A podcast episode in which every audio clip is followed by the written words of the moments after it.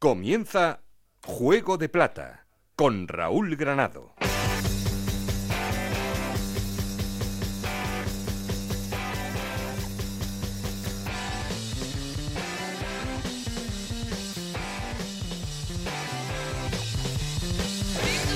¿Qué tal? Muy buenas, bienvenidos a Juego de Plata, el podcast de Onda Cero en el que os contamos todo lo que pasa en Segunda División.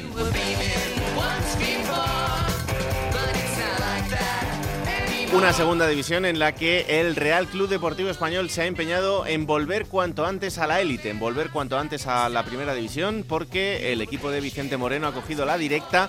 Son ya 74 puntos los que lleva el conjunto Periquito, que no ha fallado esta semana. Sí lo ha hecho el Mallorca, que a pesar de tener una pinta increíble de ir camino también de primera, también se empeña en ponerle intriga en este tramo final de la temporada y caía en una de las sorpresas de la semana, contra el Sabadell, que sí, está en puestos de descenso.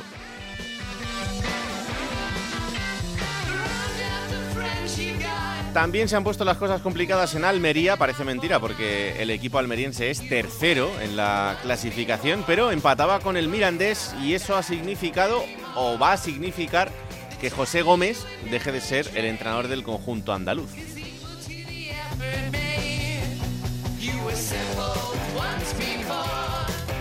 Y Leganés, Sporting y Rayo Vallecano son los equipos que completan el playoff de ascenso. Tampoco es que vayan las cosas muy bien por Gijón y por Vallecas, porque ambos equipos no consiguen sumar de 3 en 3 y esto hace que el Girona, que es séptimo, esté cada vez más cerca. Está a tan solo dos puntos de los dos equipos y es el gran aspirante para entrar en ese playoff.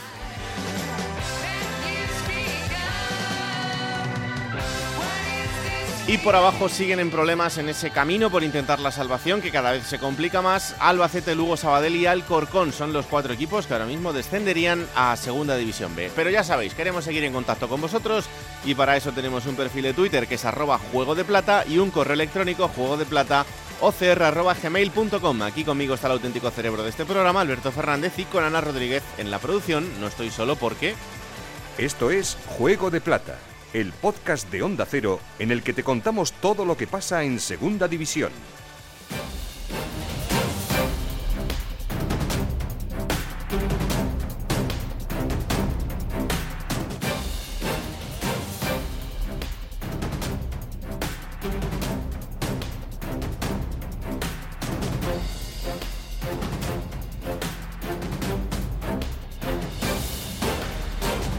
Arrancamos titulares en Barcelona. El español se ve ya en primera, José Agustín Gómez.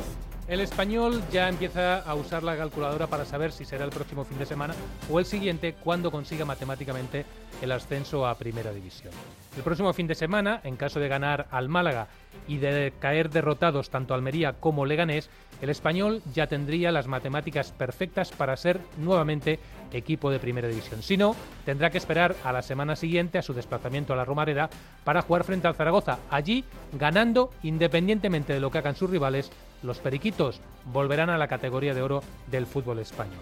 La goleada la pasada jornada con hack-trick de Javi Puado 4-0 frente a la Unión Deportiva Las Palmas refleja cómo ha llegado de fuerte el español al momento decisivo de la temporada. Por cierto, echen falta que en Barba, uno de los capitanes del equipo, cediera el penalti a Javi Puado para que pudiera conseguir su póker. Ay, amigo. El Mallorca, el Mallorca sigue en ese camino por intentar también el ascenso directo y perdía 1-0 con el Sabadell. ¿Cómo están las aguas en la isla, Paco Muñoz? El Mallorca tropieza de nuevo y con la misma piedra. Segunda derrota consecutiva a domicilio. Ayer 1-0 en Sabadell, recordando lo de Castalia. Los seis puntos de ventaja con el Almería, que es tercero, se dan por buenos, pero es evidente que el equipo siembra dudas, principalmente por la falta de gol. Luis García fue expulsado y Galarreta vuelve a recaer de su lesión muscular. El próximo sábado ante el Mirandés regresará la calma si los isleños consiguen la victoria o la tensión aumentará. ¿Y qué pasa con la Ponferradina? Le ganaba 2-0 al Lugo, es octavo el equipo de John Pérez Bolo y ¿Hay algún sueño todavía activo de que puedan llegar al playoff, Roberto Ugarte?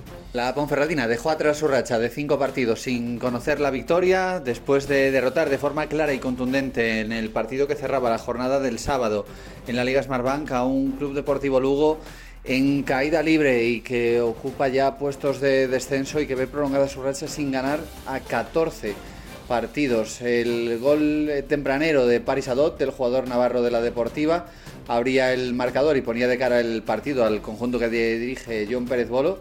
Y Yuri en la segunda mitad lo cerraba con un tanto de bella factura para poner a la Ponferradina de nuevo cerquita o soñando con esos puestos de playoff a tan solo cuatro puntos de Sporting y Rayo.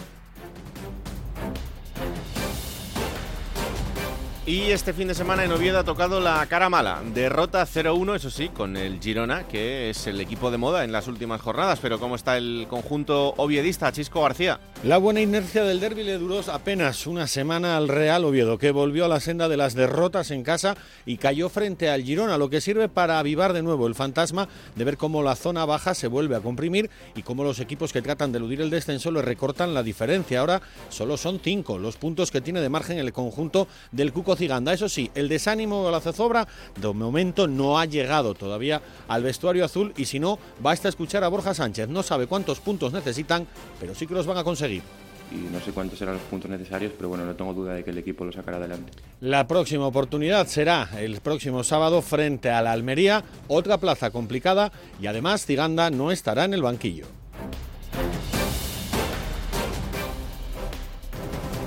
Y en Cartagena, ¿cómo va la ilusión del conjunto cartagenero por huir de esos puestos de descenso? Ahora mismo es el primer equipo que está fuera del peligro, Victorio de Aro. Pues aquí en Cartagena los ánimos disparados, ¿eh? con mucha moral, porque los tres puntos en las gaunas le han servido para salir del descenso al Cartagena después de toda esta segunda vuelta, de mucha lucha, de mucho sacrificio. Decía Carrión, el técnico, que este era el camino a seguir, el de las últimas seis jornadas donde el equipo está puntuando sin descolgarse, que la racha está siendo muy buena, pero hay que tener paciencia, los albinegros ya piensan en el partido del próximo domingo ante el Fuenlabrada y de seguir sumando para quedarse en el fútbol profesional.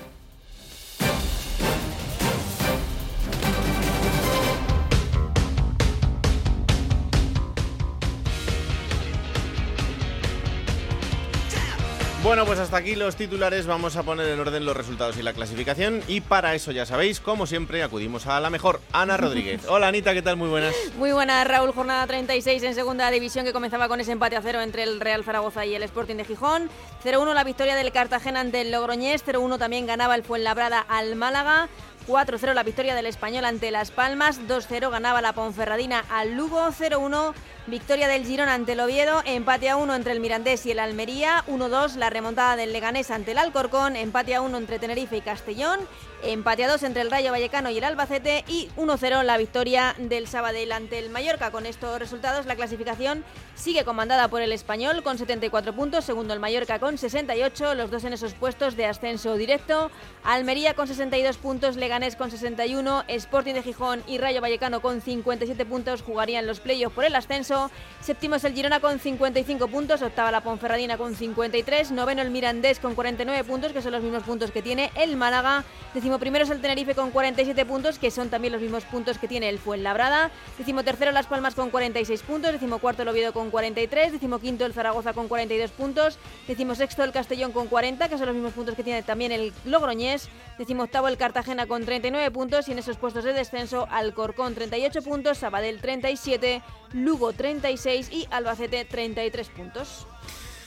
Mm, a ver, un punto con el Sporting no está mal un punto en el Sporting no está mal, pero es que cada jornada veníamos de dos victorias que ya estaba esto hecho y dos jornaditas que nos quitan otro un puntito cada jornada. Entonces, así no llegamos. Lo ¿eh? importante es sumar. Sí, pero si nos van recortando un punto cada jornada no, no llegamos, No, es que no, hay manera de ver la botella medio llena contigo, ¿eh? No, no. Es yo, estoy ya fijo y segura que hasta el final eh, va a tocar sufrir pero tú has visto lo tranquilos que están en Oviedo y solo tienen un punto más. No he visto yo a Chisco tan tranquilo, ¿eh? No, no, no, no, yo no he visto tanta tranquilidad. El caso es meterse en el jaleo hasta el final. Hasta el final, que, eso es. que no puede ser, no puede ser. Bueno, tengo por aquí al subdirector, así que vamos a saludarle. Alberto Fernández, hola, ¿qué tal? Muy buenas. Hola Raúl, ¿qué tal? Bueno, pues a ver, cuéntame los cuatro nombres propios que te hayan llamado la atención esta semana. Bueno, uno de ellos es eh, Rubén Díez, el futbolista del Castellón, que es partícipe y protagonista directo en las acciones del partido. Uno en la roja al, futbolista del Tenerife y luego hace el gol, ¿no? Y no le cojo porque haya hecho especialmente una gran jornada. El Castellano hizo un partido especialmente bueno, pero eh, volvió a destacar. Y creo que es de esos jugadores, Raúl, que a lo mejor no se le tiene muy en cuenta porque la mayoría del público general lo puede asemejar a un futbolista de nivel para Segunda División B, Mm. que no digo que no sea así, pero tú miras los datos, miras los goles, las asistencias de Rubén Díez y es uno de los mejores jugadores del Castellón por detrás de Mar Mateu, ¿no? Y creo que merece reconocimiento y si el Castellón se acaba salvando, lo hemos dicho aquí, el impulso que ha dado Garrido, pero entre otros va a ser por, por Rubén Díez. Otro futbolista es eh, Iván Azón, el jugador del Zaragoza, que Un grande. Un día más tuvo muy pocos minutos. eh, yo creo que jugó 14-15 minutos el otro día contra el Sporting. Y eh, cuando entró al terreno de juego generó mucho más peligro que al que sustituyó, que era Alex Alegría, el otro delantero del Real Zaragoza. Y es que una vez más la afición del Real Zaragoza no entiende cómo Iván Azón no tiene más minutos. Eh, Es lógico pensar que Jim es el entrenador, él es el que tiene toda la información, él es el que toma las decisiones y por supuesto está mucho más catalogado que nosotros, ¿no? Que no somos nadie para tomar una decisión así, pero no se entiende, Raúl. Y creo que Iván Azón volvió a decir aquí estoy yo, volvió a demostrar que fue uno de los mejores de su equipo y por eso me quedo con él también. Otro nombre, Paulino de la Fuente. Eh, ya hemos hablado alguna vez de él aquí, el jugador del Logroñés, eh, ex del Alavés. El otro día el Logroñés hace un mal partido, hace muy mal partido. Venía además de jugar bien contra el Real Zaragoza a competirle. Y el otro día contra el Cartagena hace un partido bastante malo, pero resalta Paulino de la Fuente que lo malo que tiene es que es un futbolista como el Guadiana, ¿no? Aparece muy poquito, pero cuando aparece eh, deja destellos de mucha calidad. Ya incluso se la ha llegado a relacionar con, con el Real Club Deportivo Español. Paulino de la Fuente es de esos futbolistas que tienen mucha técnica, mucho talento, pero que a veces no aparece, ¿no? Pero en esta Unión Deportiva Logroñés es seguramente de los futbolistas que más calidad tiene. Y el último nombre, Yuri. Eh, todo lo contrario. Este está cerca ya de, la, de los 40 años, pero el otro día hace un golazo, Raúl. O sea, a ver, salvando las distancias, ¿vale? Pero a mí, yo que lo vi en directo el partido, a mí me recordó mucho al gol de Ronaldo contra el Compostela, ¿vale? Sí. Salvando las Salvando distancias. las Hay que distancias. salvarla. Que hay alguna porque- que otra. hay que salvar la distancia porque estamos hablando primero de otra categoría, pero el dibujo, la trayectoria del gol es muy similar. Arranca en medio campo, se deshace de cuatro rivales del Lugo y acaba poniendo el balón donde lo pone, ¿no? Un muy buen gol de Yuri que, que yo creo que merece todos los reconocimientos y por eso me quedo con él también. Bueno, pues esos son los cuatro nombres que ha elegido Alberto Fernández. Vamos hasta la redacción de Radio Estadio para saber los cuatro que ha elegido esta semana Alberto Collado en este ranking particular que tenemos entre ambos programas. Hola Alberto, ¿qué tal? Muy buenas. ¿Qué tal compañeros? Muy buenas. Bueno, pues vamos una semana más con los mejores de la jornada en Segunda División. Esta jornada me quedo con Avilés, con el futbolista del Leganés que participó en los dos goles de la remontada de su equipo del Lega en Alcorcón. Importantísima la labor de Avilés en esta remontada, como digo, en Alcorcón, en un partido vital para las aspiraciones del conjunto pepinero. También me voy a quedar con Yuri, con el ariete de la Ponferradina. Ya hemos dicho mil veces que por él no pasan los años, pero es que es alucinante. Qué tremendo golazo se ha sacado de la chistera esta jornada para sentenciar al Lugo, robando prácticamente en el centro del campo, eh, para después finalizar con una jugada individual, con una eh, definición, bueno, pues espectacular eh, como nos tiene acostumbrados Yuri, pero no por eso eh, deja de tener mérito. También me voy a quedar con la actuación de Raúl Lizuain, con el eh, portero del Mirandés. El Almería ejecutó hasta 15 disparos y solo pudo superar al portero canario del Mirandés desde el punto de penalti. Tremendo el partido de Lizuain y fue clave para que el Almería no se llevara la victoria en Miranda de Ebro. Y por último, por supuesto, eh, bueno, pues eh, ya contabais con él, estoy convencido, con Puado, con el delantero del español por ese hat-trick en 23 minutos. Eh, Puado, lo hemos comentado ya en esta sección más de una vez esta temporada. Puado, como digo, está creciendo a pasos agigantados en un español que cada vez está más cerca de volver a la primera división. Así que recapitulamos esta jornada para mí los mejores Áviles, Yuri, Raúl Lizuain y Puado. Pues muchas gracias Alberto, ahí están los cuatro nombres que ha elegido esta semana. ¿Algo que decirme del Club Deportivo Leganés ahora o calla para siempre? Bueno, creo que están volviendo a, lleva- a llevar la buena senda. Mm. Y decía Collado lo de Avilés. Avilés es un chico que están cuidando mucho desde el club. Es eh, el único canterano que tienen ahora mismo en la primera plantilla, en el primer equipo, y que está jugando bastante. Y creo que deben seguir haciéndolo, ¿no? Porque seguramente la cabeza, a lo mejor a, a Javi es lo que más le cuesta eh, entender en el mundo del fútbol profesional. Pero si lo consiguen llevar por el buen camino, tiene muchísima calidad. El otro día como ha dicho Collado, fue el mejor del Leganés y la gente del Lega quiere ver a este Javi Avilés, ¿no? Entonces, bueno, si sirve eso para, para que tenga un poquito de impulso y respecto al ascenso directo está a una distancia considerable, pero eh, quién sabe Raúl, desde luego en el Leganés lo que sí tienen claro es que dentro de ese playoff prefieren ser siempre terceros a otra cosa, porque el tercero ya sabes que es el único que puede ascender a primera sin ganar ningún partido. Eh, recuerdo que Fernando Burgos dijo que volvería en, seis semanas después del día que entró aquí. Hay que calcularlo porque dijo que en seis semanas vuelvo cuando estemos en ascenso directo.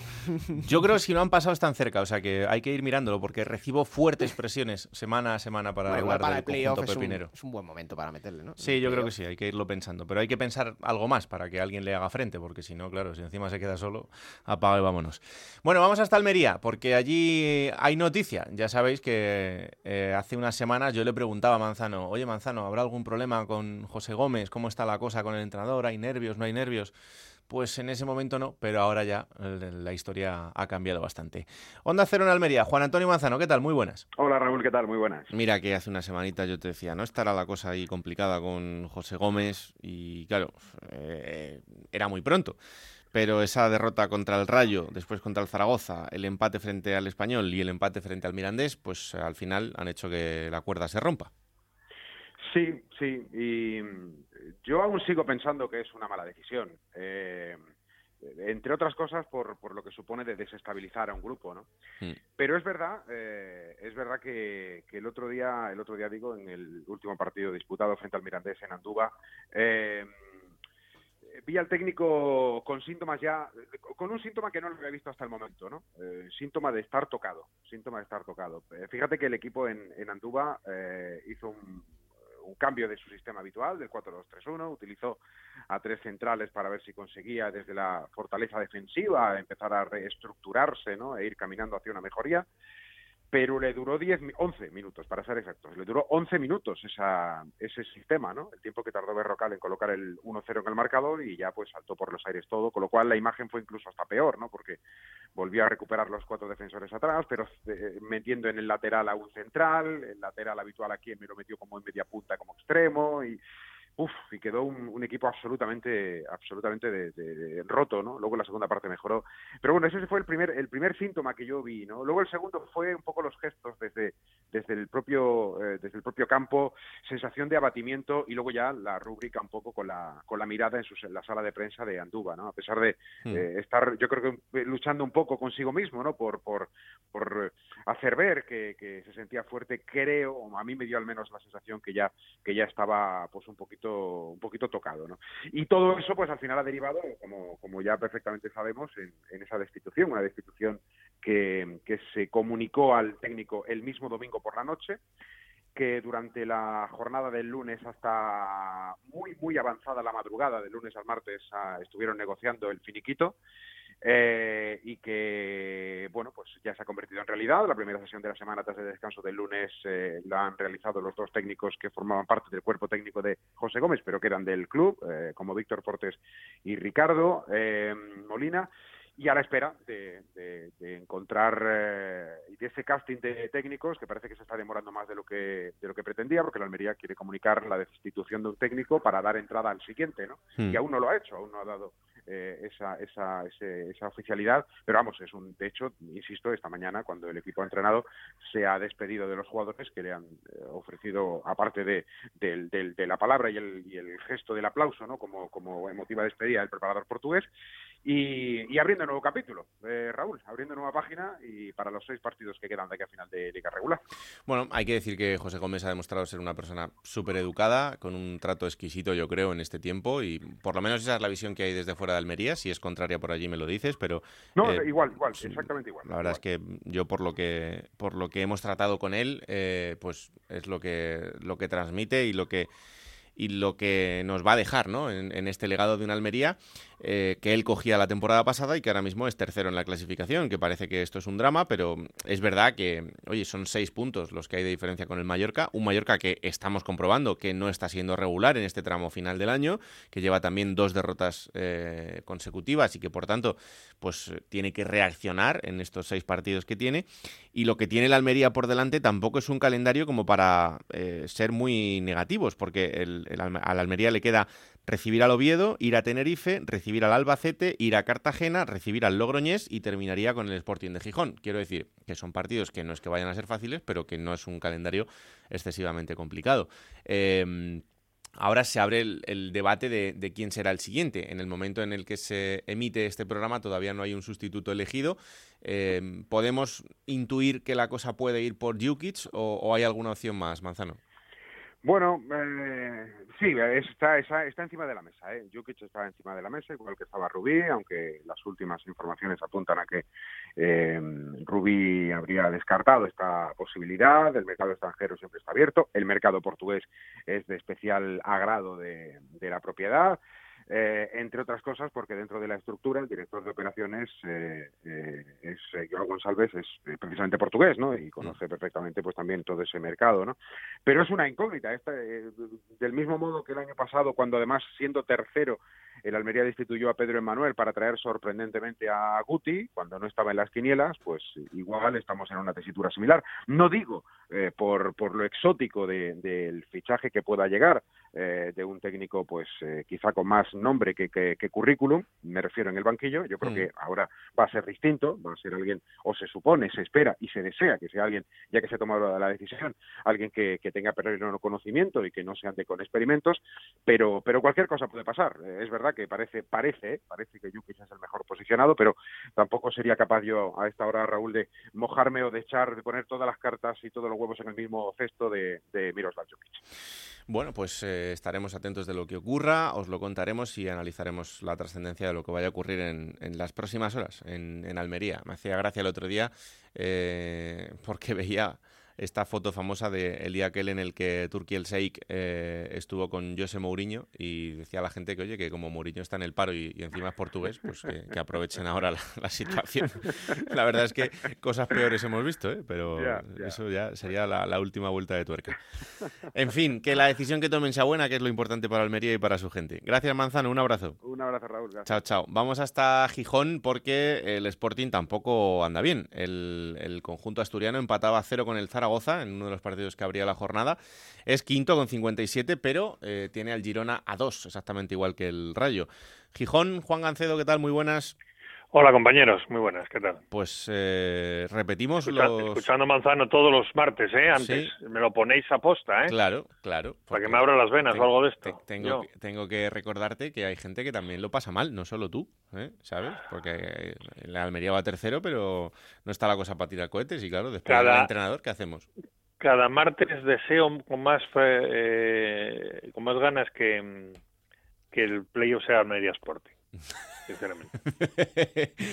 sí, porque lo tiene todo, ese lo tiene todo para que el Sporting, mm, no te digo que no nos pasen por encima, pero si hay un equipo al que a que le puede el Sporting dar un tirón de orejas por todo lo que tiene acumulado detrás a lo largo de este año, ese es el Almería. Mm, pero te digo una cosa. lamentándose todo el tiempo, se van a quedar sin ascenso directo, cambiando de entrenador. Encima, si van a poner a Yuki, ya no te digo nada. Entonces, ya pague, vámonos. Pero bueno. Pero te digo una cosa, para eso el, el Sporting. No, Rubi ya parece que no, pero, pero Jukic sí parece que puede ser. Em, que para eso el Sporting tiene que dejar de empeñarse en poner las cosas complicadas. Porque, claro, si de los últimos cinco partidos se gana uno, se pierden tres y se empata otro, pues la cosa está complicada como para meterse ahí, ¿eh? Eso me lo dices tú, que ayer viste el Rayo Albacete, ¿no? Ya, pero estoy hablando del Sporting. ¿Eh? Que, vino la Santina a ayudaros. Mi amigo Alejandro Menéndez se quedó con la miel en los labios después de haber merecido la victoria. Están todos guapos para hablar, Raúl. No, pero sobre todo estos dos, pero sí que es verdad. que parece el que, el que ahora mejora un poco, los demás, sí. madre mía, parece que no se quiere meter ninguno. Sí, pero ¿qué le pasa al Sporting? Bueno, yo sinceramente tengo mejores sensaciones que la semana pasada. La semana pasada estábamos hablando de la derrota en el derby de un equipo que no había dado la talla y el otro día en Zaragoza y yo creo que de los dos el Sporting fue eh, mejor que el rival.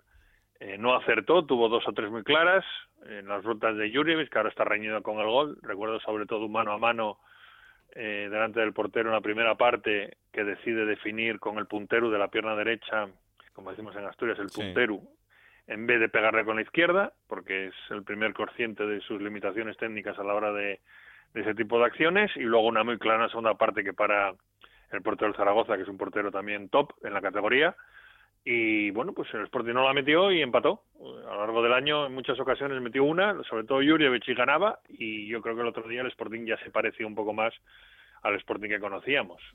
Eh, no sé, en estas tres derrotas y un empate, te he dicho que no veo el equipo muy diferente a lo que veía cuando ganaba. Y me ratifico. Lo que pasa que sí es verdad que los de abajo están apretando y el Sporting puede llegar a un escenario peligroso. Y ese escenario en el que no pueda salir a los partidos con la calma y la paciencia con la que sale siempre porque así lo quiere Gallego. Es decir, que tenga que salir, por ejemplo, cuando venga el Lugo a ganar, o que tenga que salir frente a Las Palmas a ganar, pero de forma decidida, o ir a Fuenlabrada por la victoria porque se le acerquen los de abajo, y ahí sí se pueda pegar el batacazo, porque no es lo que ha hecho a lo largo de todo el año. Siempre ha sido un equipo que se ha armado de paciencia, que la ha ido esperando su oportunidad y que si esta no llegaba, pues empataba y si no, que ganaba.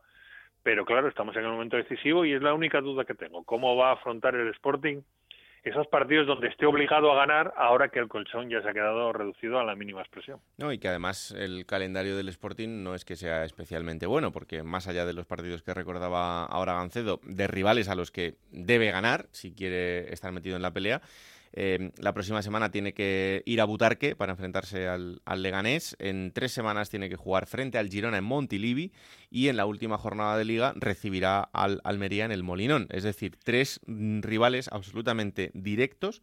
Eh, y sobre todo ese partido con el Girona que puede ser trascendental si quiere estar dentro de ese playoff. Sí, pero bueno, mm, te compro eso, pero creo que están todos igual. Yo estoy mirando el calendario de los demás y a estas alturas de la película yo no sé si es preferible eh, pues no sé, jugar contra Almería en casa en la última jornada, que se supone que Almería no vendrá con opciones de ascenso directo, se supone, hmm. o ir a Castellón, o recibir al Sabadell. Es que los de abajo a estas alturas aprietan muchísimo, ¿eh? Y yo casi que prefiero, pues no sé, ir a Fuenlabrada, que el Fuenlabrada no se va a jugar nada en la penúltima, o recibir a Las Palmas en la antepenúltima, que tampoco se va a jugar nada, que otros partidos que hay por ahí. Y, por ejemplo, el partido que sí está marcado en rojo es el Girona Sporting, se la puede jugar ahí, bueno, el Sporting va allí sabiendo que, que ganó 2-0. Es decir, que si ya iba firmando el empate, ahora lo firma aún más, porque ya no sería el punto y la posibilidad de que el Girona no sume dos, sino que encima le gane el golaveraje particular, que es muy importante. Es decir, que el Sporting va a afrontar ese partido, salvo que se vea por detrás en la clasificación y para ello tiene que tropezar en los dos próximos, pues va a ir a Girona posiblemente por encima de la tabla y sabiendo que el empate le vale. Eh, así que en ese sentido, y luego ya tres partidos ante equipos que posiblemente no se juegan nada en esos partidos, la Almería, que a lo mejor se esté jugando ser tercero, no sé, pero vamos, no, no veo mucho, a mí no me preocupa el calendario. Por ejemplo, el partido de Leganés del domingo. Bueno, pues mira, Leganés viene de ganar y de asentarse ya en zona de playoff. No sé yo hasta qué punto confía en que va a llegar todavía al Mallorca. Hmm. Ya no está tan agobiado, no sé. Peor sería que el Leganés hubiera pinchado y supiera que si el Sporting ganaba allí le superaba. Yo creo que va a ser un partido relativamente tranquilo, se le gane ese Sporting, pero bueno, igual me equivoco, pero no lo sé. Yo, sinceramente, yo lo dije muchas veces, yo creo que el trabajo de, Gallego y del Sporting esta temporada está hecho. Está hecho porque el Sporting eh, venía de la nada, de la nada, no tenía delantero, no tenía jugadores, no pudo fichar, eh, los jóvenes eran una incógnita, el trabajo está hecho. Es decir, si el Sporting ahora juega el playoff sería un premio buenísimo y si sube pues sería ya el premio gordo pero si ahora mismo se cae y acaba octavo, el trabajo está hecho. Tiene una plantilla absolutamente revalorizada, unos jóvenes que han llamado la atención, un delantero para vender en el mercado internacional seguro. Vamos, eh, pase lo que pase, de notable seguro. Y, y, unas bases y unos cimientos para, para pensar en, en, en cotas mayores en próximas temporadas. Así que aquí no hay ese agobio y ese temor que te cae el playoff. Bueno, hombre, todo el mundo lo quiere jugar, pero tampoco pasaría nada. ¿eh? Ya. Bueno, eh, vamos a ver cómo, cómo, termina este tramo de la temporada del Sporting y sobre todo si vuelve a recuperar las sensaciones de, ese equipo que vimos yo creo que justo antes del parón de selecciones, que ha sido eh, un poco el punto de inflexión, no sé muy bien por qué, porque más allá de lo de Manu García y Jurjevic, pues eh, el resto, no han vuelto ninguno de los dos. ¿eh? El resto del equipo, pues es verdad que, que no, no, atendería a razón que el bajón hubiera sido generalizado solo por eso, pero es verdad que, ha sido una, una, coincidencia en el tiempo. Pero en fin, veremos qué pasa. Ala, la semana que viene te llamo con Manzano, los dos juntos, y ya así... No, no, por favor, Manzano llámame ya en el playoff. si quieres te meto con Paco también, que algo tendrá que quejarse del Mallorca y entonces ya, pues así ya para que estés contento. Lo de Manzano es un sin vivir, de verdad, ¿eh? Os lo digo. cuando no son los árbitros serio de equipo, cuando...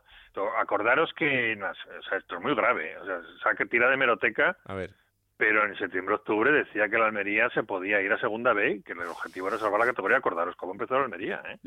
Sí, sí, la verdad es que sí. Que empezó ganando el Sporting y la Almería era colista. Sí, sí, sí, sí. Y ya cambió el chip en el segundo, en el segundo mes de competición diciendo que, bueno, bueno, que el objetivo era salvarse. Manzano es una montaña rusa, absoluta.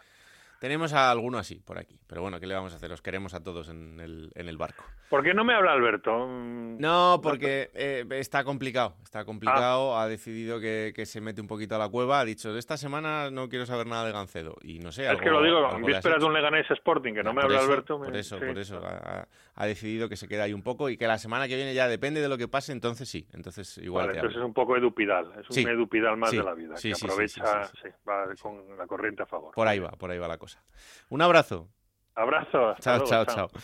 Eh, lo decía Juan y es verdad, el Rayo también está metido en, en el jaleo. Eh, ha empatado este fin de semana con el Albacete, que es el colista de la categoría, y gracias, porque el Albacete ganaba hasta prácticamente el final, en el que Bebé hacía el tanto del empate para, para el Rayo Vallecano, que tiene también 57 puntos y que es el equipo que cierra la zona de playoff de ascenso. Por cierto, una de las imágenes del fin de semana la hemos visto en el palco de Vallecas, con eh, la invitación personal del presidente del Rayo, Raúl Martín Presa, a Santiago Abascal y a Rocío Monasterio para que estuviesen en el palco, sentados junto a él para ver ese partido. Esto, evidentemente, eh, ha traído cola en, en Vallecas. Yo mm, no voy a centrarme mucho en esto, pero sí, sí quiero contaros algo. Eh, lo primero es que la invitación es única y exclusiva por parte del presidente, que en ningún momento se hizo ningún tipo de votación dentro de la junta directiva, como eh, algunas informaciones habían apuntado. Eh, lo decidió el presidente y así se lo comunicó al resto de miembros de, la junta directiva, que básicamente son su hermano y José María Sardá, otro, otro vicepresidente, y el director general. Una vez que decidió que les iba a invitar, se lo comunicó a estos. Y lo que luego ha sorprendido y mucho en Vallecas es que la presencia policial no determinada por el club, sino entienden que eh, por los líderes políticos que dieron eh, comunicación a la, policía, pues eh, fue bastante alarmante. Hasta 32 furgones policiales rodeando el estadio, con el helicóptero de la Policía Nacional sobrevolando el estadio durante el partido para comprobar que todo estuviera en orden. Bueno, no sé, mm, yo en los 11 años que llevo yendo a Vallecas cada fin de semana no he visto ninguna situación complicada eh, más allá de dos momentos muy puntuales para que eh, en un estadio sin público se entendiese como normal este despliegue policial. Pero bueno, eh, esto no, no, no me compete y por tanto, pues si las fuerzas del orden público consideraron que tenía que ser así, pues me parece muy bien.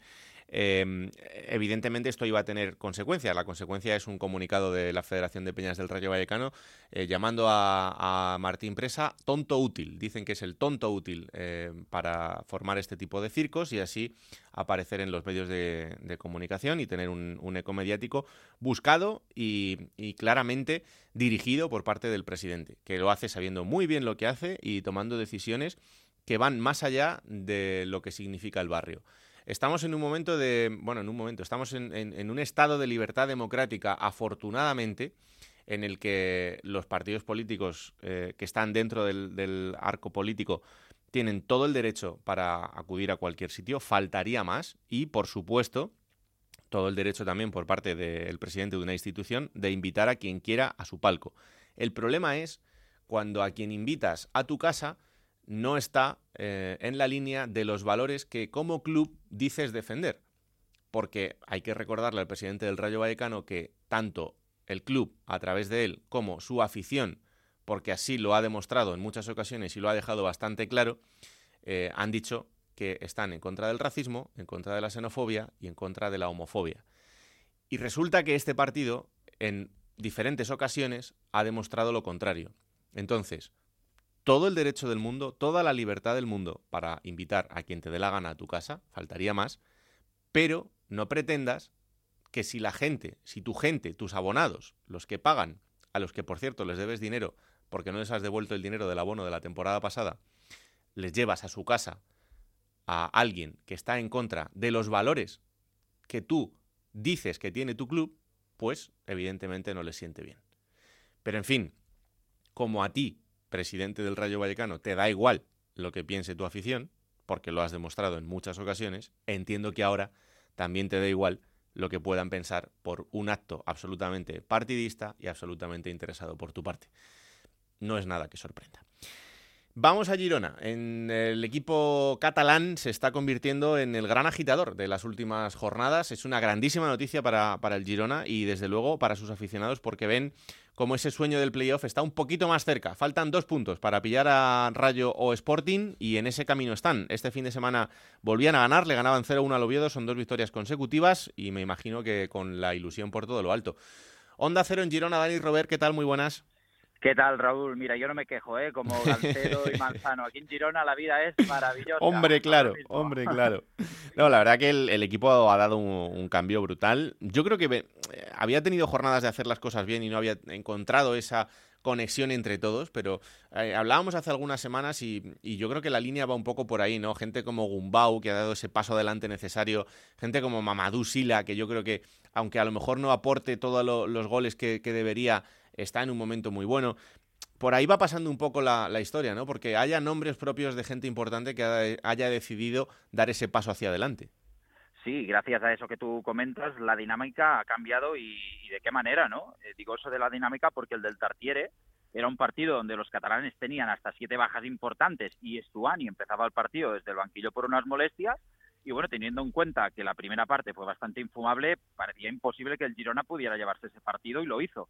Eh, lo hizo con ese gol de Joel Bárcenas, el ex del Oviedo, y con un gran partido de muchos jugadores, como sobre todo Cristóforo, que fue el mejor, Monchu, Arnau, entre otros, que les daba, bueno, pues tres puntos de oro. Vamos, el típico partido de 0-0, Raúl, que en estas condiciones acabó cayendo del lado rojiblanco. Sí, sí, absolutamente. Em, a ver, lo que le queda al Girona por delante eh, son seis partidos. Primero tiene que recibir al Tenerife, luego ir a Logroño, recibir al Sporting, eh, ir a Málaga, recibir al Alcorcón y terminar contra el Cartagena en Cartagonova. Es decir, un calendario en el que ahora mismo, y esto es así, em, el rival temido es el Girona. Sí, bueno, tiene ese partido no contra el Sporting que comentabas ahora con Ganseo también, que va a ser, bueno, tiene pinta de ser el partido del año para el Girona al menos, como eso siga así, y para el Sporting después tres partidos, bueno, complicados porque son con equipos que se están jugando el descenso, el Logroñés, el Alcorcón y el Cartagena, y luego dos partidos contra el Tenerife y el Málaga que no se van a jugar nada, eh, que los tiene que ganar sí o sí si quiere si quiere jugar el playoff. Pero bueno, y al final es curioso, ¿no? Cómo cambian las cosas, porque mira, hoy martes eh, día somos eh, día Estamos 27, de marzo. Eh, hace 39 días que el Girona perdía 1-0 al descanso Las Palmas, con Francisco más fuera que dentro. Y fíjate, a partir de ahí, remontada en el segundo tiempo frente a los Canarios y consiguiendo 16 puntos de 21, con 5 victorias, un empate y una derrota, aquella que comentamos en Vallecas con esa famosa polémica arbitral que tanto molestó a los gerundenses. Así que como esto o esa dinámica siga así, y esas sensaciones tan buenas, pues cuidado con el Girona, porque yo creo que aparte de ser un claro aspirante ahora mismo de jugar el playoff, no me quiero venir arriba, pero es que yo creo que lo va a ser también para subir a primera en caso de jugarlo, aunque quede sexto. Esta película la hemos visto muchas veces, el equipo que de repente llega desde abajo, que queda sexto, que entra en el playoff y que acaba ascendiendo a primera, o sea que eh, llevas toda la razón del mundo porque además por las dinámicas y por eh, las sensaciones que transmiten los equipos, desde luego que ahora mismo está eh, en una dinámica muchísimo mejor que la del resto de rivales que están en ese playoff, exceptuando el Leganés, que parece que es el que el que está un poquito mejor, pero, pero sí, sí, llevas toda la razón. Que se lo expliquen al Girona el año pasado, ¿no? De hecho, fíjate, eh, parecía que todo le iba de cara, eliminó a la Almería en la primera ronda, luego con el Leche parecía que ya estaba hecho y, mm. le ganó el Leche ahí Absolutamente. En el último momento. Yo, fíjate, tengo la sensación, igual no, ¿eh? pero tengo la sensación de que en Girona se ha perdido demasiado tiempo lamentándose por no tener a Stuani o no tenerlo en plenas condiciones y que eso eh, ha hecho perder un poco de tiempo, el decir, bueno, a ver si vuelve, bueno, a ver si está, bueno, a ver si... Estuani es un grandísimo jugador, le ha dado muchísimo al Girona, pero claro, eh, es que se ha demostrado que, el Girona tiene plantilla como para estar eh, no constantemente pensando en, que eh, Cristian Estuani esté en, al 100%. Mm, bueno, eso pasó la primera vuelta, sobre todo, pero claro, piensa que yo también pienso como tú, pero también entiendo a los que dicen lo contrario, porque claro, venimos de cuatro temporadas en que el equipo es Estuani y diez más, ¿no? Mm. Tanto en primera división como en segunda. Y claro, tú dejas ir a jugadores importantes, no sé, como Borja García, eh, Jairo, eh, Alcalá, eh, para poder retener Estuani y pagarle esos cuatro millones de euros de ficha que él cobra. Y claro, no ha podido jugar en toda la primera vuelta y los partidos que ha jugado era como si no estuviese, porque no, no estaba bien de forma. Entonces, claro, eso mermó mucho, ¿no? esa, esa primera vuelta sin Estuani, pero bueno, gracias a Dios salió bien el fichaje de, de Mamadou Sila que también ha ayudado y gracias a eso, pues mira, el equipo ahora que está enchufado ya con Stuan y con todos los jugadores, pues aspira, aspira a todo. Ahí sí que, por cierto, Raúl, el club ayer, déjame contarte, en cuanto a este tema económico, que, que, dijo que para el 27 de mayo pues está prevista una Junta General de Accionistas en la que se, se, van a proponer dos ampliaciones de capital, con la finalidad de mejorar, evidentemente, la tesorería del club y, sobre todo, hacer eh, frente a esas pérdidas económicas de esa temporada, porque, bueno, ya lo vimos, ¿no?, a principio de temporada con el límite salarial y todo eso que pasó y el Girona o amplía capital y entra dinero, ya sea desde el City o desde donde sea, o realmente si no sube a primera va a tener problemas económicos a final de temporada. Por eso se ha hecho esta, o se va a hacer el día 27 de mayo esa junta. Bueno, pues eh, es una buena noticia y, estaremos pendientes. Claro que el escenario va a cambiar muchísimo si el equipo está en primera o, o no, pero de momento en ese camino está y sobre todo en por lo menos ponerle las cosas complicadas al resto de rivales, así que aquí no se puede dormir nadie. Dani, muchas gracias, un abrazo enorme. Un abrazo, Raúl. Chao. chao, Vamos hasta Lugo, porque aquí hay que hablar de lo contrario, de alguien que está sufriendo por abajo en ese descenso para intentar salir de ahí, en un equipo que este fin de semana veía cómo debutaba Rubén Alves al frente del banquillo, pero lo hacía con derrota 2-0 frente a la Ponferradina. Juan Galego, ¿qué tal? Muy buenas. Hola, ¿qué tal compañeros? Muy buenas. Mm, ¿Qué te ha llamado la atención de este debut de Rubén Alves en el banquillo? Bueno, pues la verdad que poca cosa, ¿no? Porque no se ha notado demasiado, el equipo vuelve a perder, el equipo sí intenta tener más el balón, intenta tener más protagonismo, pero de cara a gol pues está pues prácticamente Romo, ¿no? Tan solo un par de ocasiones, una de Venancia la primera parte que sacó bajo palos Yuri, y después un disparo de Juanpe y poquito más. Le, le hacen gol con mucha facilidad y, bueno, yo no sé el tiempo que va a tener Rubén Alves para poder enderezar esto, a ver si hay una pequeña reacción, una victoria que pueda ayudar al equipo pues a mirar con más optimismo lo poco que queda de liga, pero la verdad es que lo tiene francamente difícil porque las sensaciones no son demasiado positivas. Eh, a ver, está claro, lo, hablábamos el otro día, que mm, el cambio era necesario, pero ¿este cambio eh, en este momento tú crees? Bueno, yo ya no sé lo que cree Rubén con, con este presidente, la verdad. Yo, yo sí te digo, realmente lo que creo es que el primer error ya está en echar a Juan Fran al principio de temporada. Yo creo mm. que con Juan Fran le iba bien, que con Juan Fran había dado con la tecla con esta plantilla la que salvaba la temporada pasada y yo creo que la precipitación en echar a Juan Fran fue el fracaso de esta temporada de o, esperemos que no sea fracaso del Lugo al final de temporada, ¿no? Pero yo creo que ahí es la clave de, lo que le está ocurriendo al Lugo, porque a partir de ahí ya es todo ir a trompicones, ir ahí a, palos de ciego, y yo creo que, que, la clave está en, en, Juanfra, que por cierto, como habíamos comentado el otro día, se había ofrecido pues para coger al equipo incluso en esta situación tan delicada, para intentar lo que consiguió el año pasado, pero en principio han confiado en Rubén Alves, que es un buen entrenador, yo creo que es muy buen entrenador, con un gran futuro, pero llega un momento muy complicado a Lugo y, no sé lo que podrá hacer, pero la verdad de momento en su primera aparición, bien es cierto que no ha tenido tiempo para entrenar prácticamente y para meter en la cabeza sus conceptos a los jugadores, pero en principio no se ha visto su fruto. Veremos a ver este próximo fin de semana entre el Zaragoza, un rival directo, si vemos pues el nuevo Lugo de Rubén Alves. Bueno, pues vamos a ver, porque es la primera oportunidad que va a tener en ese camino por intentar la salvación. Como bien dice Juan, primero recibir al Zaragoza, luego ir a Gijón, luego recibir al Mirandés, ir a Albacete, recibir al Cartagena y terminar la liga contra el Rayo en Vallecas. Así que, bueno, pues eh, vamos a ver cómo le va al Lugo en ese, en ese camino. Gracias, Juan. Un abrazo. Un abrazo, hasta luego. Chao, chao. Vamos ahora con el protagonista de la semana eh, y hemos elegido un entrenador, también un entrenador de la zona baja que lo está pasando mal, pero que también tiene la ilusión por sacar a su equipo de esta situación complicada. Es eh, Juan Antonio Anquela, el míster del Alcorcón, que este fin de semana caía 1-2 con el Club Deportivo Leganés. Hola, míster. Hola, Anquela, ¿qué tal? Muy buenas. Hola, muy buenas. Encantados de recibirte aquí en, Juego de Plata. Eh, no sé cómo se afrontan estas últimas semanas de, competición, todavía con, todo por pelear y con todo por luchar. Se afrontan, esto ya, ves, ¿no? ¿Cómo está? Eh, sabemos lo que hay que hacer y cómo hay que intentar hacerlo para, para poder salir de ahí, pero pero está muy complicado porque nos cuesta mucho ganar y, sobre todo cerrar los partidos, porque ayer tuvimos, hicimos lo más difícil que ponernos por no supimos. Mm. Pero esto es la plata y esto ya saben cómo, cómo funciona. Lo único que hay que hacer es esperar a ver si tenemos si tenemos más fortuna y, hmm. eh, tengo alguna dificultad para escucharle a ver si se puede mover un poquito con, con la cobertura que parece que nos está impidiendo ahí, un, poco la comunicación. Ahí parece que, que mejor. El, el, partido frente al Leganés lo decía ahora el equipo hizo lo, lo, más complicado que era adelantarse luego le puso las cosas muy complicadas al, al Club Deportivo Leganés pero eh, este estos partidos ya cualquier oportunidad que pase es una oportunidad perdida. Hombre ya vamos descontando y estamos estamos en el, momento en el momento oportuno. Es decir, que hay que ganar, pero es, eh, nos cuesta mucho, como te he dicho antes, y, y lo único que queremos es la ilusión. Eso sí que lo tenemos, lo tenemos mm. Los chicos, ¿cómo están? ¿Qué, eh, ¿Qué, caras ves después de los partidos? Más allá de lo de están jodidos porque han perdido, que eso es evidente, pero ¿cómo los ves?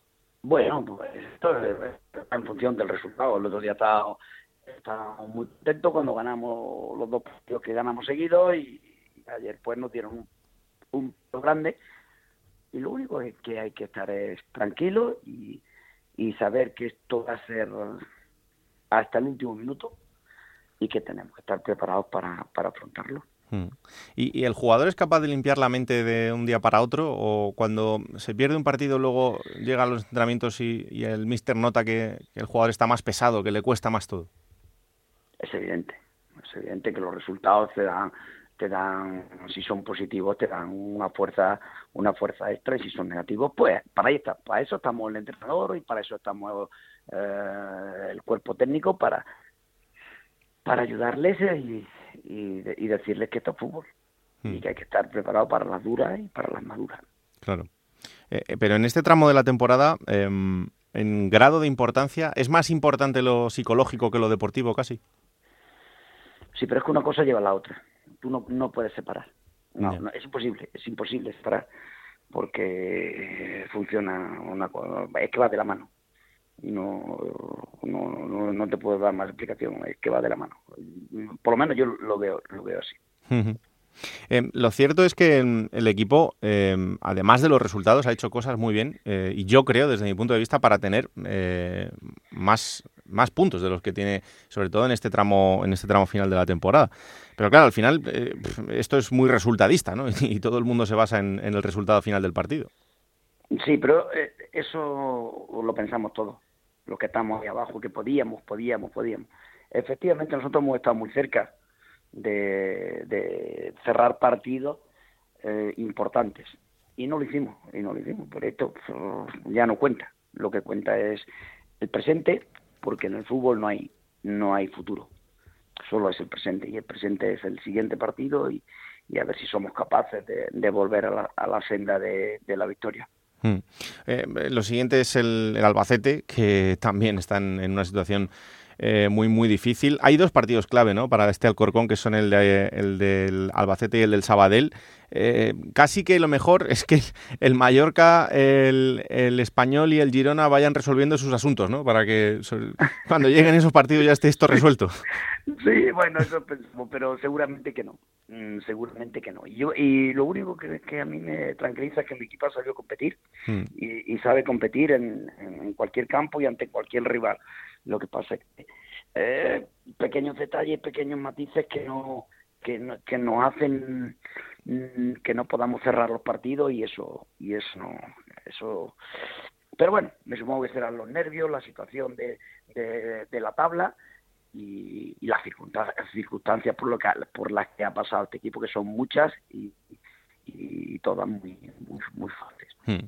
eh, hombre también por mirar el lado positivo a estas alturas el el estar eh, en esa posición cercana a poder salir y que haya equipos que puedan meterse en ese jaleo, como puede ser el Cartagena, el Logroñés, el Castellón, incluso el Zaragoza y el Oviedo, yo creo que es lo mejor, ¿no? El que se pueda mantener, que haya muchos equipos metidos ahí hasta el final. Sí, sí, eso está clarísimo. Cuanto más en el lío, mejor.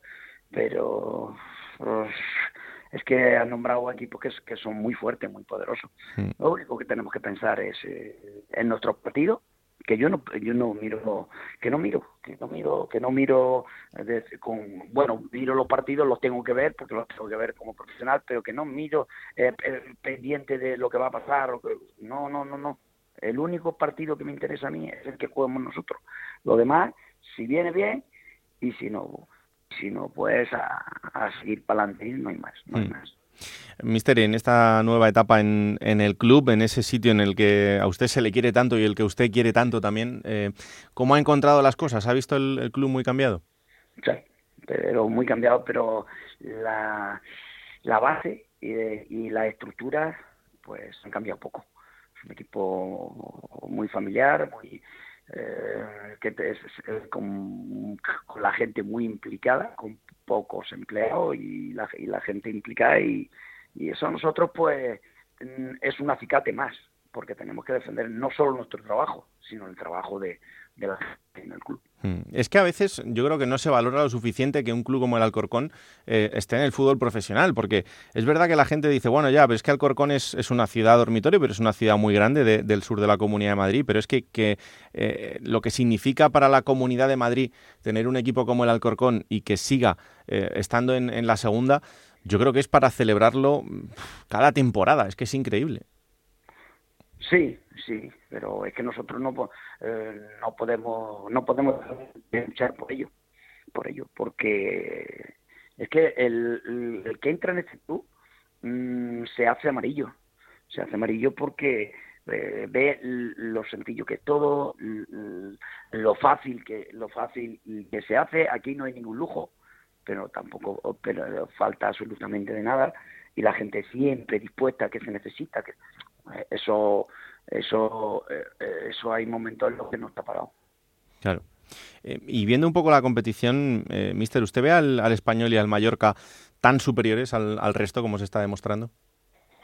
Mm, lo del español vi un partido que fue el español leganés Mm. y, y fue de, los de los partidos que he dicho mira esto esto es un partido primera división Eh, se ve tú pones un partido de segunda división y uno de primera y a lo mejor y aunque no sé tú no, no sabes ¿eh? y te dice siéntate a poner dos partidos y dice cuál es el de primera y cuál es el- me parecía y me parece un, un gran equipo y Mallorca Hmm.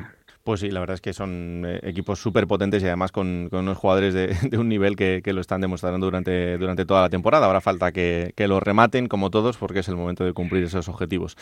Pues Mister del Alcorcón, Juan Antonio Aquela, que haya muchísima suerte en estos seis partidos que quedan por delante, en estas seis finales, que ojalá que el Alcorcón pueda cumplir ese objetivo de la permanencia y que lo celebremos aquí a final de, de temporada. Un placer como siempre, Anquela. venga pues muchas gracias muy amable ojalá Un abrazo. venga hasta luego Pues eh, como siempre un placer eh, la charla con alguien tan educado y que ve el fútbol también como, como Anquela y repetimos, le deseamos suerte en eh, eso que queda por delante para intentar la, la salvación. Vamos ahora con los reportajes que nos acerca Yendi Hernández desde las islas porque esta semana quiere contarnos la historia de un futbolista que tiene calidad de sobra, que lo ha demostrado, pero que también ha demostrado cómo su trayectoria en la Unión Deportiva Las Palmas ha sido una auténtica montaña rusa. No es otro que Tana y este es el reportaje de Yendi Hernández. Mm, Seguramente la historia de Tana identifique a muchos deportistas. Es aquella que cuenta que talento y éxito no son hermanos. La Unión Deportiva abrió un expediente disciplinario al futbolista gran canario en agosto por falta de orden, por saltarse las normas.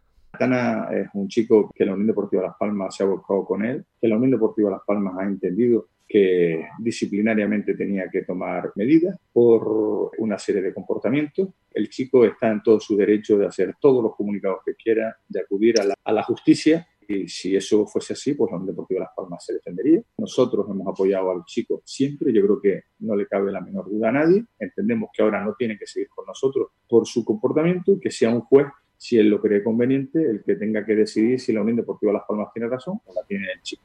Mm, Pedro Tanausú Domínguez Placeres fue criado en el barrio marinero de San Cristóbal, un caserío pintoresco al pie del mar, en la entrada de Las Palmas. El que más tarde sería futbolista de primera, comenzó realizando trabajos cotidianos con su padre. Qué feliz era uno cuando yo trabajé de pintor, ¿no? Antes de ser futbolista trabajé de pintor con mi padre, digo, también era un niño, ¿no? No tenía los problemas de familia, de pensar y tal, pero sí es verdad que uno dice, "Joder, qué fácil era cuando cobrabas 800 euros a final de mes, te lo gastabas en lo que podías y, está, y vivías al día, ¿no? A veces ahora estoy agobiado por, por demasiado el futuro, una carrera corta y, y es verdad que también, y uno cuando se retira pues no quiere verse trabajando otra vez ocho horas o diez horas, uno siempre busca pues que el día de mañana, pues eso, las inversiones y las rentas te, te permitan por lo menos trabajar en algo que te guste y, y sin preocuparte tanto de lo económico. Entonces, uno al final, cuando es muy joven, eh, invierte o aprovecha ese dinero, lo malgasta más y ahora sí es verdad que gracias a Dios pues he podido ahorrar, invertir. Mm, tras un paso más bien anónimo por el fútbol chino, la Unión Deportiva repatrió al mediapunta en el mercado de invierno de 2020. El futbolista canario, con ese arte despreocupado, fino e imprevisible, no terminó de encontrar su nivel con Pepe Mel. Con contrato hasta 2023, la sesión al Albacete fue el preludio de un entramado judicial que casi termina los tribunales.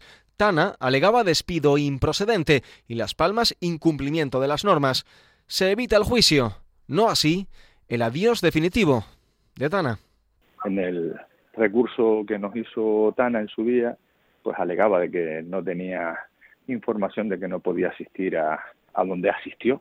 Papel del médico dejar claro cuáles fueron las prescripciones que él dio como doctor a Tana para la recuperación de sus lesiones para poder nosotros demostrar el incumplimiento de que se había hecho de la prescripción que el médico había le había hecho al jugador para la recuperación.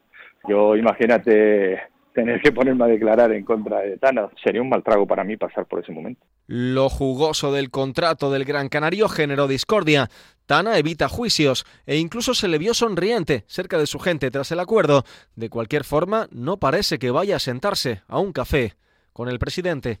No es exactamente como Miguel lo comenta, ¿no? Miguel lo hace así y, bueno, y un poco pues tergiversa las cosas y, bueno, y sale ganando, ¿no? A nivel público para el que no, no lo sepa cómo, cómo van las cosas. Yo no tengo ningún tipo de, de rencor ni nada, ¿no? Ya está. Son cosas que entiendo que, que suelen pasar o que se podía haber hecho de otra forma, ¿no? y habernos ahorrado pues, un poco el circo, la mala prensa, el daño, ¿no? Que, que sobre todo es lo que a mí me importaba, aparte de, de por supuesto, pues estar bien con, con mi club y, y con la afición, que para mí siempre ha sido importante.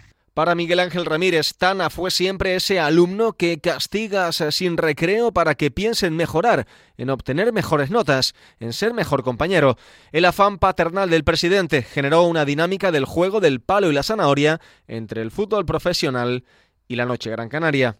Ahora yo soy un fiestero, yo salgo eh, siete días a la semana o estoy borracho todos los días y no es así. Entonces, ¿qué pasa? Que al final se magnifica hoy el tema de las redes, de mala prensa o de gente que al final te, te, vende así, ¿no? Te vende un poco para intentar quitarte de en medio, quitarse un contrato, te vende como, como un mal profesional que si no hubiese medido, pues no hubiese estado, creo yo, 10 años, ¿no? Eh, o 9 años como he estado en el mundo profesional y, y ahí sigo, incluso con estas cosas. Entonces, eh, los que me conocen, amigos míos, eh, algún periodista también, yo un 90% de las veces solo bebo agua, acuario cero, no bebo ni acuario con azúcar, estoy comiendo todos los días perfectamente, me ejercito. Decía Diego Armando Maradona que él nunca quiso ser un ejemplo, que la presión social no iba a marcar su comportamiento. El Pelusa, feliz dentro del campo y un tanto anárquico fuera, bien podría haber sido amigo de Tana tratarme a mí como un, una excepción, como, como si fuera el, el, que rompe la norma de lo estrictamente profesional, que no es verdad, y, el aficionado que se quiere autoengañar pensando que es que los futbolistas o cualquier deportista, ¿no? Un tenista o un jugador de baloncesto no tiene sus ratos de ocio, no tiene sus momentos, eh, se engaña, ¿no? Y, y, es así de claro y aparte lo veo totalmente lícito, ¿no? A veces se nos exige demasiado, se nos exige un nivel de, perfección, parece, o de, no, es que como, pues ahora sales en la tele, juegas al fútbol, tienes que ser un ejemplo. Oye, no, yo, yo entrené desde pequeño, se me dio bien el fútbol y lo intento hacer muy bien, pero yo no he estudiado ni para monje, ni para cura, ni nada, ¿no? Yo en el tema personal tengo mil fallos, mil errores y no soy ejemplo de nadie. Yo entiendo que a veces, sobre todo para la gente joven, para los niños o los padres, dicen, coño, es que dentro del terreno de fútbol se me puede criticar, juego mejor, juego peor, opiniones distintas, pero yo nunca estudié para cura, nunca dije que era un santo, ni que, ¿no? Entonces, esa exigencia de que que ser un ejemplo, yo desde dentro no la entiendo, ¿no? El entrenador gran canario Tino Denis conoce bien a Tana y a su entorno. Lo entrenó en el vecindario. Allí no era el primero en llegar a los entrenamientos, si bien era muy querido por la caseta por la experiencia que, tuve con él, también era mucho más joven, era sub-23 todavía. Y es verdad que el, tema disciplinario, en, cumplir horario, en cumplir la, disciplina de, entrenamiento y tal, siempre le costaba un poco y, recuerdo que los capitanes siempre tenían tenían muy buenos veteranos ahí, le, le tiraban de las orejas pero con mucho cariño y lo intentaban encaminar y, y bueno, pero luego de cara a entrenar y, de dar lo que tenía que dar, de, eso no, no me puedo quejar. Yo creo que al final la vida de Dana, el, entorno, todo es un cómputo de, esas vivencias que, tiene, ese estilo de vida que lleva y, que quizás a veces no lo, no lo han llevado por el buen camino. Su forma de ser, su, entorno, sus amigos, su, su familia, al final todo suma o en su contra o a su favor. La fama lleva a la exposición social, a ser el centro del debate, a colgar etiquetas. Tana ha sido el centro, y pocas veces por su fútbol. El jugador aduce sentirse especialmente señalado. Ahora yo soy un fiestero, yo salgo eh, siete días a la semana o estoy borracho todos los días o, y no es así. Entonces, ¿qué pasa? Que al final se magnifica hoy con el tema de las redes, con el tema de, mala prensa o de gente que al final, pues como ha hecho Las Palmas, pues te, te, vende así, ¿no? Te vende un poco para intentar pues quitarte de en medio, quitarse un contrato, te vende como, como un mal profesional que si no hubiese medido, pues no hubiese estado, creo yo, 10 años, ¿no? Eh, o 9 años como he estado en el mundo profesional y, ahí sigo. En el momento de la apertura del último expediente disciplinario, Tana se estaba recuperando de una lesión de rodilla. El presidente Ramírez había preparado para una posible declaración, declaración que nunca se hará, al médico del equipo y al capitán amarillo Aitami Artiles. De los jugadores que más quiere a Tana en el vestuario justamente a Itami, pero es que Itami no tenía que ir a declarar en contra de Tana. Tampoco yo pondría nunca a un jugador en esa situación. Eh, eso no sería justo por, por nuestra parte que un compañero vaya a declarar en contra de otro compañero. La necesidad de que fuese Tana o el médico era para acreditar que todo lo que había hecho el club es lo que se corresponde con la legalidad vigente y con el régimen interno que tenemos. Remontémonos a la Unión Deportiva de Quique Setién en primera en la 2016-2017. Tana brilla flotando en zonas intermedias y creando fútbol. Setién supo entender las dos caras de Tana. El periodista Fabián Marcelo Rodríguez destapa los mejores días de Tana en el estadio de Gran Canaria. Uno habrá que preguntarle eso a Quique Setién o al propio Tana en qué pasó en ese momento, porque cuando llega Quique Setién pareció un exjugador, eso dicho, dicho con respeto, porque la verdad que ya no jugaba, estaba lesionado, vino Setién, no sé qué tecla tocó, y a partir de ahí, recordemos en el debut con el Villarreal, un empate a cero, lo que hace Quique, una de las grandes novedades de esa alineación fue Tana de titular, el mediocampo formado por, por Roque, Jonathan Viera, Vicente Gómez, la verdad que era espectacular y ahí ha aparecido el mejor Tana y la mejor etapa de Tana, que lo vimos brillar. Eso, después de que no se volvió a ver, esa etapa la verdad que fue maravillosa, porque tenemos en el recuerdo aquel golazo que le hizo el Real Madrid, que le rompió cintura a Ramos, y también recordamos aquella acción fantástica en el Real, donde entre el propio Tana, Jonathan Viera y Guatena arman ese golazo. Por lo tanto, esa etapa de, de tiempo fue la mejor de Tana, donde brilló y mostró todo su poderío futbolístico más que un final feliz, es un desenlace con alivio. Con 30 años, Tana terminará en junio su sesión en Albacete. Sobre todo yo quería quitármelo encima. Yo no quería pasar por, por un juicio.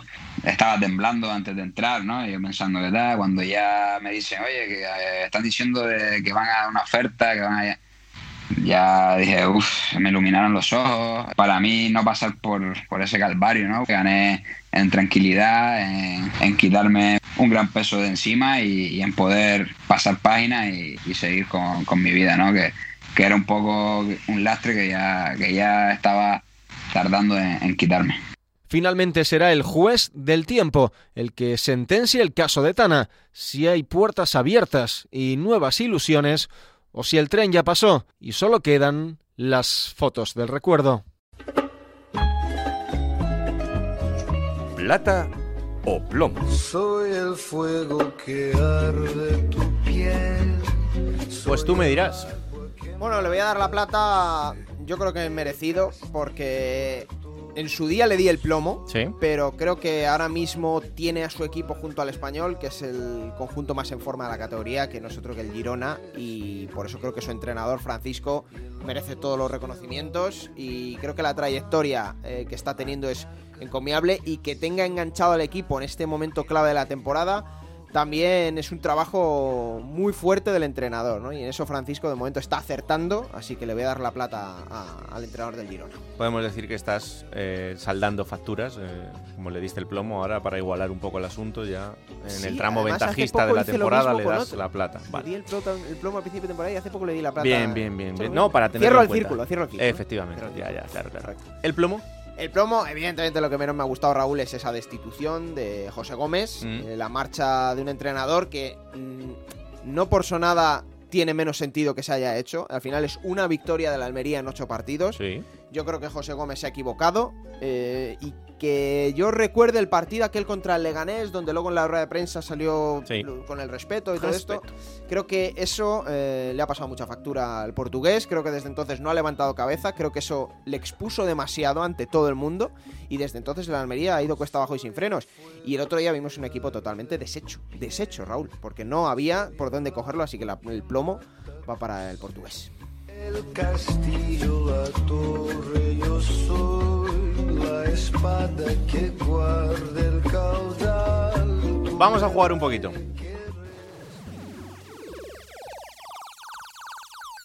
En Onda Cero, la Liga Juego de Plata Hamel, el primer campeonato oficial de Juego de Plata en Futmundo.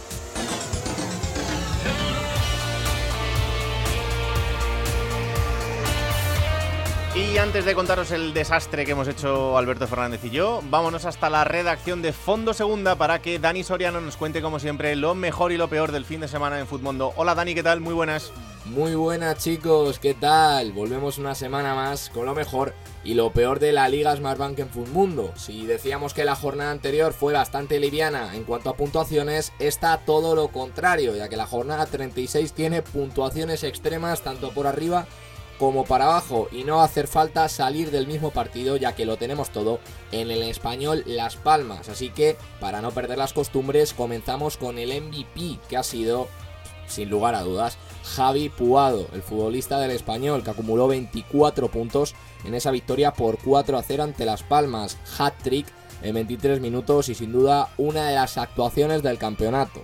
Y quien si no tuvo que sufrirle el tiempo que le dio a estar en el campo fue Álvaro Lemos, que es el peor jugador de la jornada con menos 7 puntos. Acabó expulsado en el minuto 39 por doble amarilla en apenas 7 minutos acabó fuera del campo y dejó a Las Palmas prácticamente todo el partido con un jugador menos. Ya saben, estamos en Twitter, arroba juego de plata. Ahí nos pueden dejar su mejor y su peor futbolista de esta jornada número 36 de la Liga Smartbank. Hasta aquí puedo leer, nos vemos la siguiente semana, quién sabe si con el español ya en primera división. Chao, chao. Un abrazo muy fuerte y muchas gracias, Dani. Bueno, yo estoy en mi media de mis 54 puntos. Me mantengo ahí como puedo, a pesar de los 24 de Puado. Pero... ¿Tienes a Puado? Sí, tengo ¿Tienes a Puado. Estamos Sí. hablando de que un jugador ha hecho la mitad de tus puntos Sí, casi. correcto. No está nada mal. no Bueno. está nada mal. Yo 74, ¿eh? He subido un poquito, he mejorado. Mm, muy bien. Eh, gracias a los 13 puntos de Randy Enteca. Me alegro 10 por ti. De Wakali, 10 de Jurjevic. Sí. Esto me sorprendió. Jurjevic 10. Sí, la verdad es que sí. Eh, pero me he quedado muy lejos de los 109 del ganador de la jornada en esta Liga Fútbol de Juego de Plata. El ganador es RCD Español. Anda. ¿eh? Hemos tenido un ganador de jornada en su día que fue el Girona, que tenía los 11 futbolistas del Girona. Sí. Hace poco tuvimos un ganador que se llamaba Rayo Vallecano, que solo tenía Fran García. ¿eh? y hoy tenemos a eh, RCD Español, ganador de esta jornada. Evidentemente, los 24 puntazos, como ha dicho Dani, de Javi Puado, marcan las diferencias. Y en esta clasificación general, Raúl, de la tercera liga de Juego de Plata en Futmundo, sigue mandando Lupa Cup, 2.694 puntos, seguido de cerca por Javi Blanco Díaz, 2.669. Está inamovible, así que yo le pido a la gente que apriete, apriete este Claro que sí. Quedan seis jornadas todavía para jugar con nosotros y con los amigos de Futmundo, así que no dejéis de hacerlo. ¿Quién te ha dicho que no puedes jugar a ser entrenador de la Liga 1-2-3? Con Juego de Plata, Futmundo y Hamel tienes la oportunidad. No pierdas más tiempo. Únete a la Liga Juego de Plata Hamel y juega con nosotros.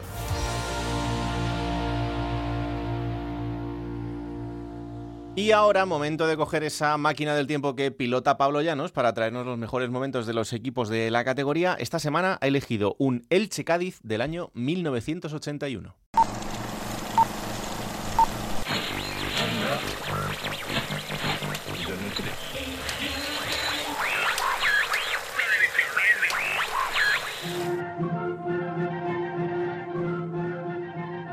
24 de mayo del año 1981 en España. La actualidad pasa por el secuestro de la sede del Banco Central de Barcelona por parte de un comando terrorista de extrema derecha y por las protestas de políticos y profesionales por la destitución del director de informativos de televisión española fuera de nuestras fronteras. El gobierno socialista recientemente elegido en Francia y la OTAN centran todas las miradas. Además, Blondie con su sencillo Rapture es número uno en todas las listas musicales. Sin embargo, en dos ciudades de España las cosas son un tanto distintas. En Elche y Cádiz la actualidad pasa por un estadio de fútbol, en concreto por el estadio Martínez Valeros de Elche. Allí, tanto el Elche Club de Fútbol como el Cádiz Club de Fútbol se juegan la oportunidad de estar en primera división el año que viene. El ganador de este duelo formará parte de la máxima categoría del fútbol español la próxima temporada. El Elche llega a este duelo como líder empatado a puntos con el Castellón, pero con el duelo individual perdido el equipo de Carrio que había sustituido a Rial en la octava jornada, tenía en su mano culminar una gran temporada en la que el ascenso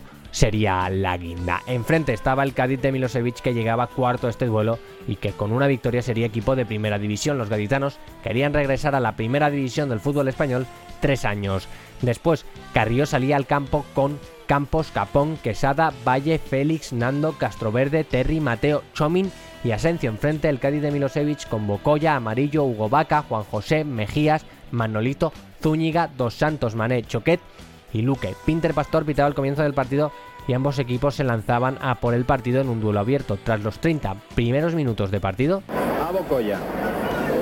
El paraguayo Dos Santos quien ha impulsado el balón.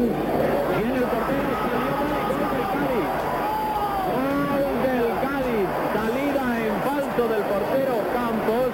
Y gol del Cádiz. 0 a 1. El marcador no se movía más y el encuentro llegaba al descanso. Tras la reanudación, el duelo se seguía mostrando igualado. A los 12 minutos de la reanudación, Chomin empataba para el Elche. Los ilicitanos sacaban del ascenso a los gaditanos que seguían remando en un duelo vibrante entre dos potencias de la categoría de plata del fútbol español. A falta de 12 minutos para el final, Mané sobre San José.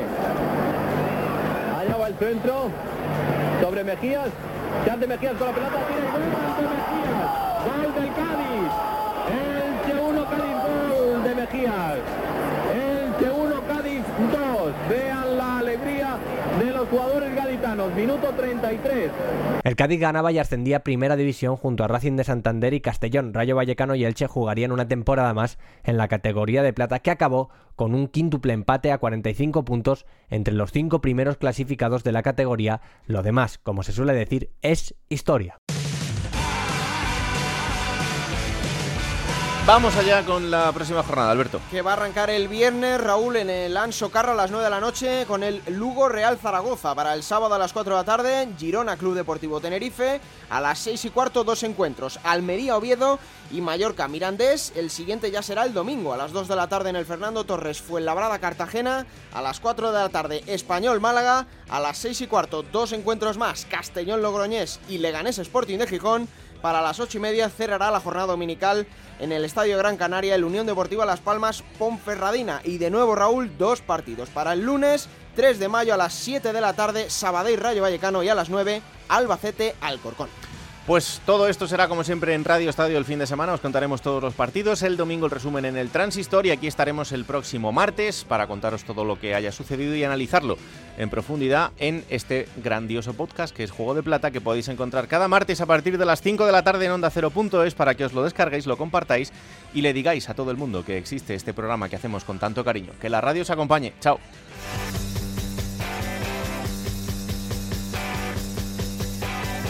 Raúl Granado, Alberto Fernández, Ana Rodríguez. Juego de Plata.